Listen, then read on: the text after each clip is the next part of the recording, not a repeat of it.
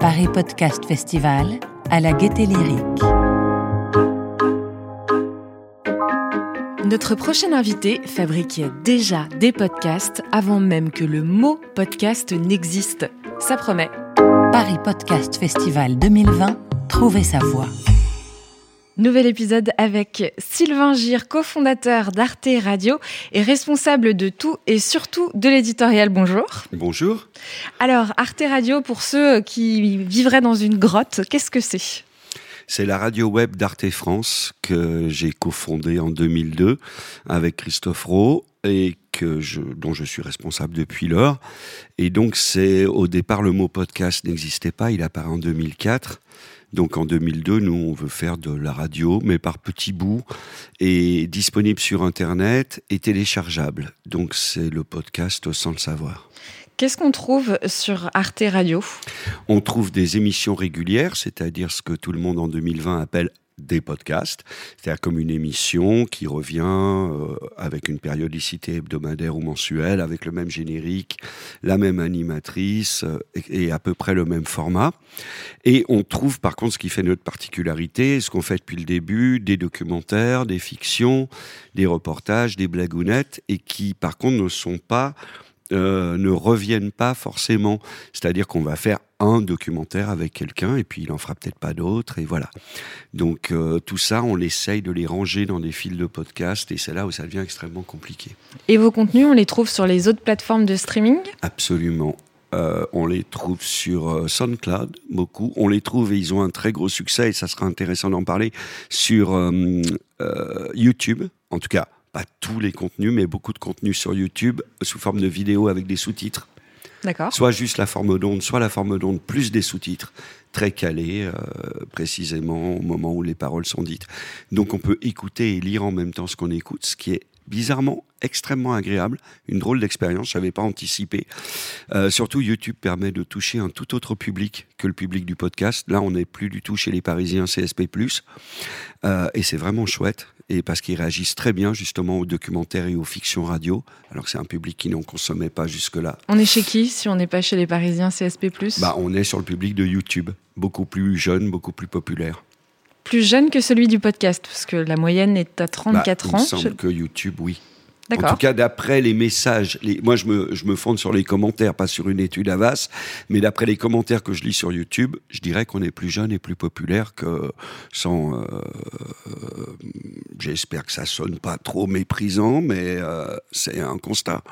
C'est plutôt agréable. C'est même vraiment agréable de voir que des gens s'enthousiasment pour du docu-radio ou de la fiction radio, alors que c'est quelque chose qu'ils découvrent. Et souvent, d'ailleurs, ils disent J'ai adoré cette vidéo, où j'ai adoré ce reportage, mais progressivement, depuis quelques semaines, on voit qu'ils disent j'ai adoré ce podcast, j'ai adoré le son, et ils commencent à parler surtout de la forme, de la réalisation sonore, alors qu'au départ, les gens viennent pour un thème, pour un sujet. Il y a des sujets qui marchent très fort sur la chaîne YouTube d'Arte Radio. Lesquels? Euh, Tout ce qui concerne euh, la marginalité, la loi, les braqueurs, les avocats, les flics, le crack. Il y a une vidéo, euh, il y a un très beau documentaire en deux épisodes, s'appelle Le livreur de cocaïne de Méry Royer. C'est deux fois 18 minutes. On est à 200 000 vues sur chaque épisode. C'est pas mal. C'est vrai que vous avez initié aussi le, texte et l'illustration sur le podcast, euh, notamment avec les braqueurs.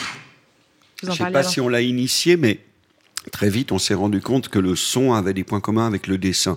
Les deux sont des vecteurs d'imaginaire. Euh, par exemple, un dessin érotique, enfin, moi j'ai toujours trouvé ça plus érotique qu'une photo, un dessin de Manara. Ça fait vibrer tout le monde parce qu'il faut compléter le blanc. Il faut compléter son imaginaire, ce qui est le principe de l'écoute de la radio ou du podcast. Du coup, plutôt que de prendre des photos d'illustration et surtout les photos d'agence d'images que je déteste absolument, on a décidé très vite de confier chaque podcast à un illustrateur et souvent une illustratrice, comme on a une politique des auteurs sur Arte Radio, on a aussi cette politique pour les illustrations. Donc on reçoit beaucoup de propositions, on va chercher aussi, des fois on voit un dessin qui nous plaît, on, repère le nom et on prend contact et c'est déjà c'est des échanges assez agréables. ça fait bosser des gens, euh, des indépendants chez eux, ce que je trouve. Voilà, je préfère faire ça que de filer à Corbis, quoi. Et d'ailleurs, euh, en parlant de rémunération dans le podcast, on en parlait tout à l'heure avec Hervé Rony, directeur de la SCAM. Vous avez été euh, les premiers, évidemment, puisque vous avez été les premiers sur le marché, mais à signer des accords avec la SCAM. On a signé un accord avec la SCAM en 2011 et qui était rétroactif. J'ai été très surpris de lire partout que Binge était le premier studio à signer des accords avec la SCAM.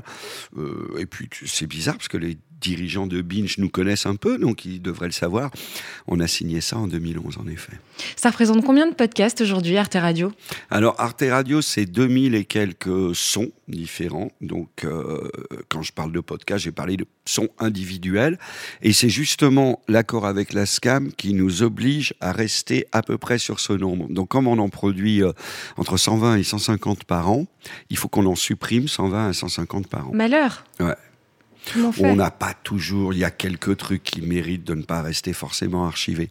J'ai longtemps cru que tout ce qu'on faisait était formidable, mais avec le recul des années, non. Et puis surtout, on a chaque année, on a fait des tentatives de faire une actu hebdomadaire qu'on confiait souvent à des gens un peu humoristes, à des gens de radio. Donc on en a fait avec Charlène, avec Maza, Guillaume Podrovnik, Charlène Nouyoux, je veux dire de Nova, euh, Marie-André de Saint-André de Nova, Guillaume Podrovnik de nulle part, euh, Thomas Baumgartner et moi, on en a fait beaucoup au début parce que vu qu'on était salariés, on n'était pas cher.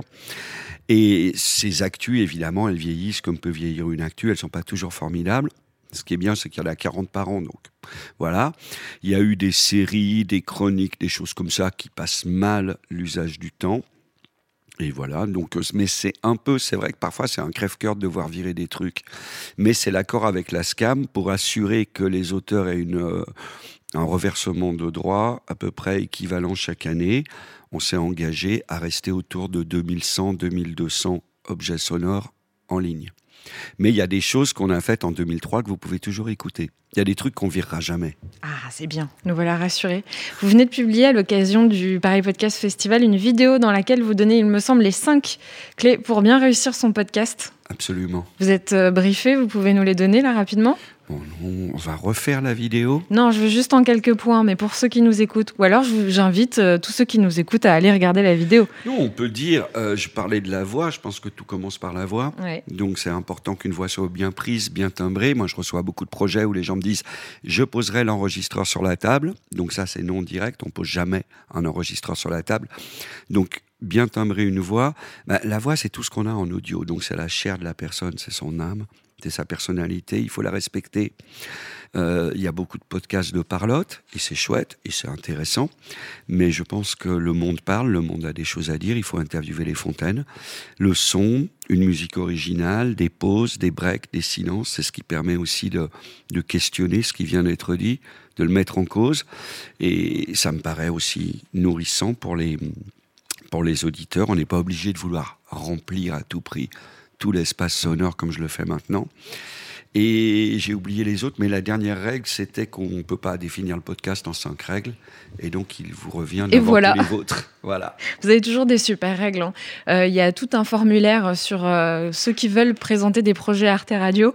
Euh, je vous invite également, pour ceux qui seraient intéressés, à aller lire les critères. Il a changé, il a ah, changé. Je l'ai enfin réécrit il y a quelques semaines. Ça fait des années que c'était le même, qui certes faisait marrer tout le monde, mais j'ai essayé de le réécrire parce que je reçois trop de projets. Mais ça sert à rien, j'en reçois toujours autant. Et les gens commencent tous par dire j'ai lu le formulaire et, ils font exactement ce que je dis de pas faire. Donc ça, ça c'est pas grave. Je continue à répondre. Je réponds à tous les mails. Écrivez-moi, spammez ma boîte aux lettres. Je suis là pour ça. Qu'est-ce qui continue à vous passionner, vous fasciner dans le son, Sylvain Gire C'est ça. C'est le fait justement que moi, il faut voir que je faisais en 80 10, je fais du marketing téléphonique, j'essaye de vendre des cuisines à des gens et des abonnements à Télérama.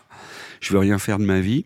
Je suis malheureux, je suis seul, je connais personne, je n'ai pas de réseau. Et euh, parce que je suis interviewé deux minutes sur France Culture, on me propose de faire des trucs sur France Culture. Donc la radio m'a sauvé la vie. Donc la radio, faut que ça soit ouvert à tout le monde. Faut pas avoir bac plus 5, faut pas avoir fait une école de journalisme. C'est pour ça que je réponds à tout le monde, même si je râle tout le temps, même si j'ai l'air de mauvaise humeur, je réponds à tout le monde parce que les gens qui bossent à Arte Radio, il y en a qui ont commencé à 20 ans, à 23 ans, qui étaient étudiants. Il y en a un qui était caissier chez Darty. Il y a des gens qui, qui ont des parcours absolument ahurissants. Et je trouve que c'est ça, la radio, le son. Il y a des gens qui sont pas du tout intello et qui font des trucs sublimes avec un enregistreur. Ceux-là, ils ont leur place. Donc ça ne doit pas être que pour les CSP+, qui donnent la bonne formule et qui savent dire euh, femme inspirante au bon moment. Et l'engouement qui est autour du podcast, par exemple, sur un événement comme celui-ci, vous fait plaisir? Bien sûr, c'est extraordinaire. C'est comme d'avoir euh, euh, des centaines d'enfants. Je ne vais pas tous reconnaître, mais c'est une très bonne chose. Moi, j'ai toujours fait l'analogie du podcast ou de la radio avec le punk rock. Euh, quand le punk rock est arrivé, il y avait le rock progressif. Les mecs faisaient des solos de clavier de 20 minutes, mais ils avaient tous fait le conservatoire. Et, des groupes même comme Led Zeppelin parlaient d'histoire à la Tolkien et tout. Le principe du punk, c'est qu'en deux minutes, sans avoir appris à jouer, tu fais un truc qui parle de ta vie. Pour moi, le podcast, ça doit être ça. Donc nous, on est Arte Radio, on est un peu la référence, on est le truc, on a de l'argent, on a des moyens, on va soigner la qualité, on a un travail qui vise à faire émerger des auteurs. Mais c'est pas pour ça que je trouve pas formidable que quelqu'un fasse son truc dans sa cuisine, bricoler, sans obéir aux règles. Je vais pas me renier. J'ai pas. En plus, quand nous on est arrivé, tout le milieu de la radio nous est tombé dessus en disant ah c'est pas de la radio, c'est du web. Je vais pas moi, 20 ans après, être aussi bête et faire la même chose aux gamins. Donc je suis ravi que cette éclosion du podcast. Après, le formatage m'ennuie, le commerce m'ennuie et je hais la publicité de toutes mes forces. Donc c'est vrai que toute la question des mesures d'audience, podcast de marque, monétisation, j'avoue, ça m'intéresse pas. Voilà. On le comprend, mais on, y est confronté, qu'on le veuille ou non, malheureusement. L'économie d'Arte Radio est assez particulière. Oui, mais je ne suis pas d'accord avec ça. D'abord, on n'est pas obligé, on peut faire autre chose. On n'est jamais obligé de vendre son âme. Personne n'a obligé quiconque à être journaliste ou artiste. Si on fait ça pour gagner de l'argent, autant faire trader on peut être un très bon barman et être plus utile à la société qu'en étant un mauvais podcasteur. C'est très bien, c'est un, avis donné, Sylvain Gire, merci. Euh, dernière question, votre programme de la rentrée chez Arte Radio, il y a eu des nouveaux podcasts qui sont sortis, vous avez envie de nous en parler si oui, il y a euh, le podcast Transmission qui est une drôle d'idée qui va à l'encontre de tout ce que fait Arte Radio depuis 18 ans, qui est de ne jamais donner la parole à des gens célèbres et à des people. Transmission, qui est pourtant mon idée, c'est tout le contraire, mais tout est dans le titre. En fait, c'est interviewer des grandes figures qui ont renversé la table dans la culture et dans les arts, et je trouve surtout dans les années 80, et des gens qui n'ont pas fait ce qu'on leur demandait de faire. Et ils ont fait tout ça dans un monde où Internet n'existe pas. Donc il y a aussi bien Marsu, le manager des Biruriers Noirs, que Brigitte Fontaine, que Pierre Lescure, le directeur de Canal+, que euh, va y avoir Didier Lestrade, euh, fondateur d'Actop Paris, euh, des gens pour qui j'ai, on a tous une énorme admiration, une énorme dette, et ça s'appelle Transmission parce que c'est une série qui s'adresse à la fois aux vieux boomers comme moi, comme aux millennials comme toi, c'est-à-dire qu'est-ce qu'on peut faire quand on n'a pas envie justement de suivre les règles, de faire euh, quand on nous dit ah non ça marchera pas, faut pas faire comme ça, hein, c'est pas comme ça qu'on fait et tout. Donc j'espère transmettre un peu de cette flamme de ce que ces gens-là m'ont transmis à moi et à plein d'autres, parce qu'ils ont fait bouger l'humour, la chanson, le rock, la société, la distribution, les modèles. Donc il y a ça. Euh, il y a Bookmaker de Richard Guettet qui continue avec les écrivains. Ce mercredi, ce sera Chloé Delhomme. Et il y a un nouveau podcast qui démarre très fort qui s'appelle Vivons heureux avant la fin du monde de Delphine Saltel. Comme son nom l'indique, c'est OK, on est dans un monde de crise épouvantable. Et donc, plutôt que se taper la tête contre le mur et se mettre la tête dans le sable, euh, qu'est-ce que ça veut dire? Qu'est-ce qui se passe? Qu'est-ce qu'on peut faire concrètement? Mais euh, donc le premier épisode, c'est les fringues le textile Est-ce qu'il vaut mieux acheter du coton bio que du polyester? En fait, on s'aperçoit quand on creuse un peu que le coton bio n'est pas du tout écologique, euh, parce qu'il est affiné d'une certaine façon, parce qu'il a beaucoup voyagé, etc. Euh, et il y a plein d'infos intéressantes sur pourquoi on surconsomme, pourquoi on est voué à la mode, pourquoi on change de fringue plus souvent qu'on en a besoin. Le deuxième épisode va être aussi extra en octobre, ça s'appelle euh, Qu'est-ce qui peut sauver le couple? Pareil, c'est quelle fidélité est possible en 2020 Est-ce que la monogamie a encore un sens? Comment on se débrouille avec ça? Comment on se débrouille à la fois pour résister aux injonctions, mais aussi bien au mode du polyamour, de tout ça et tout? En gros, qu'est-ce que c'est qu'un couple aujourd'hui? Hétéro ou homo, qu'est-ce que ça veut dire, quel est son sens?